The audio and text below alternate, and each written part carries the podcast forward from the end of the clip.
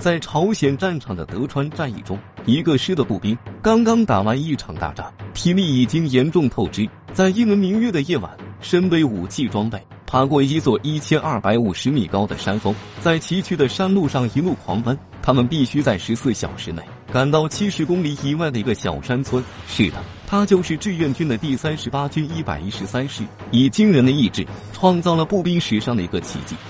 他们是如何做到的呢？此行的目的又是什么呢？成功后能产生多大的战果呢？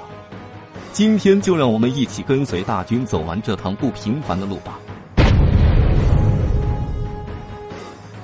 制作视频不容易，您的支持是我们的最大动力，请长按点赞并关注支持下。我在这里先谢谢各位朋友了。上期我们讲到，志愿军分别在德川和宁远歼灭南朝鲜第二军团第七师和第八师后，一下就让已经进入西线腹地的美帝第八集团军慌了神。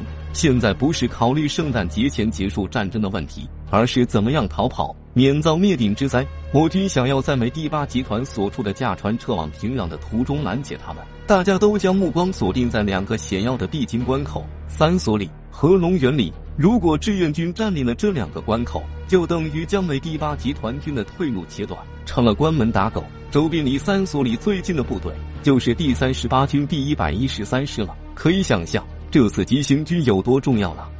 第三十八军军长梁兴初。就向远在七十公里以外的一百一十三师下达死命令，只许成功，不许失败。可刚刚打完德川战役的一百一十三师还没来得及打扫战场，战士们全都没吃没喝，体力已经严重透支。但军令如山，必须立即执行。他们为了隐藏行踪，关掉电台，一支近万人的队伍在黑夜的崇山峻岭中疾驰着，艰难的爬过海拔一千二百五十米高的长安峰。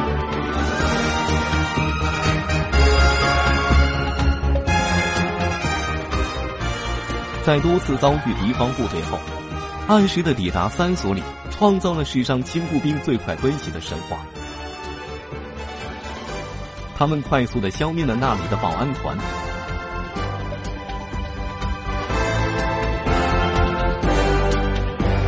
并展开构筑防御工事，同时分兵占领龙源里。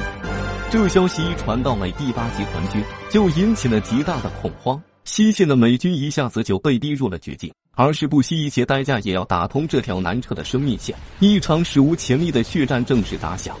疯了的美军直接调集了近千架轰炸机、上千门大炮，以坦克开路的方式，对仅有几百挺机枪、几千支步枪以及数量不多迫击炮的一百一十三师发起了猛烈的进攻。火箭弹、汽油弹铺天盖地的从天而降，而志愿军的三十八军一百一十三师则像钉子一样，牢牢的扎根在这两个战略位置。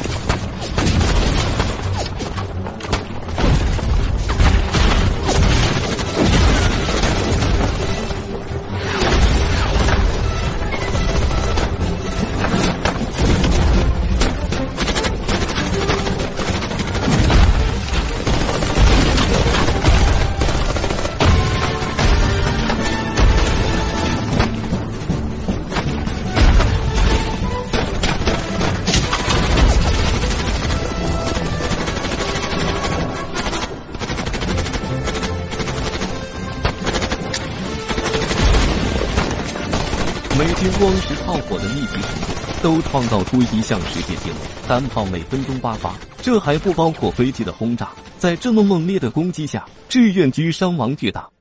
突然又传来一个对我军不利的消息：后方的顺川和平壤都派出了主力部队前来支援应接。身在炮火之中的一百一十三师就会变成两面夹击，就是全打光也顶不住两面的攻击呀！怎么办？形势越来越危急。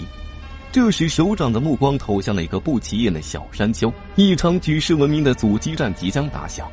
他就是魏巍登上这里后写下著名通讯“谁是最可爱的人”的地方，派哪支部队前去应战呢？美军又出动了多少种武器呢？这场阻击战究竟有多惨烈呢？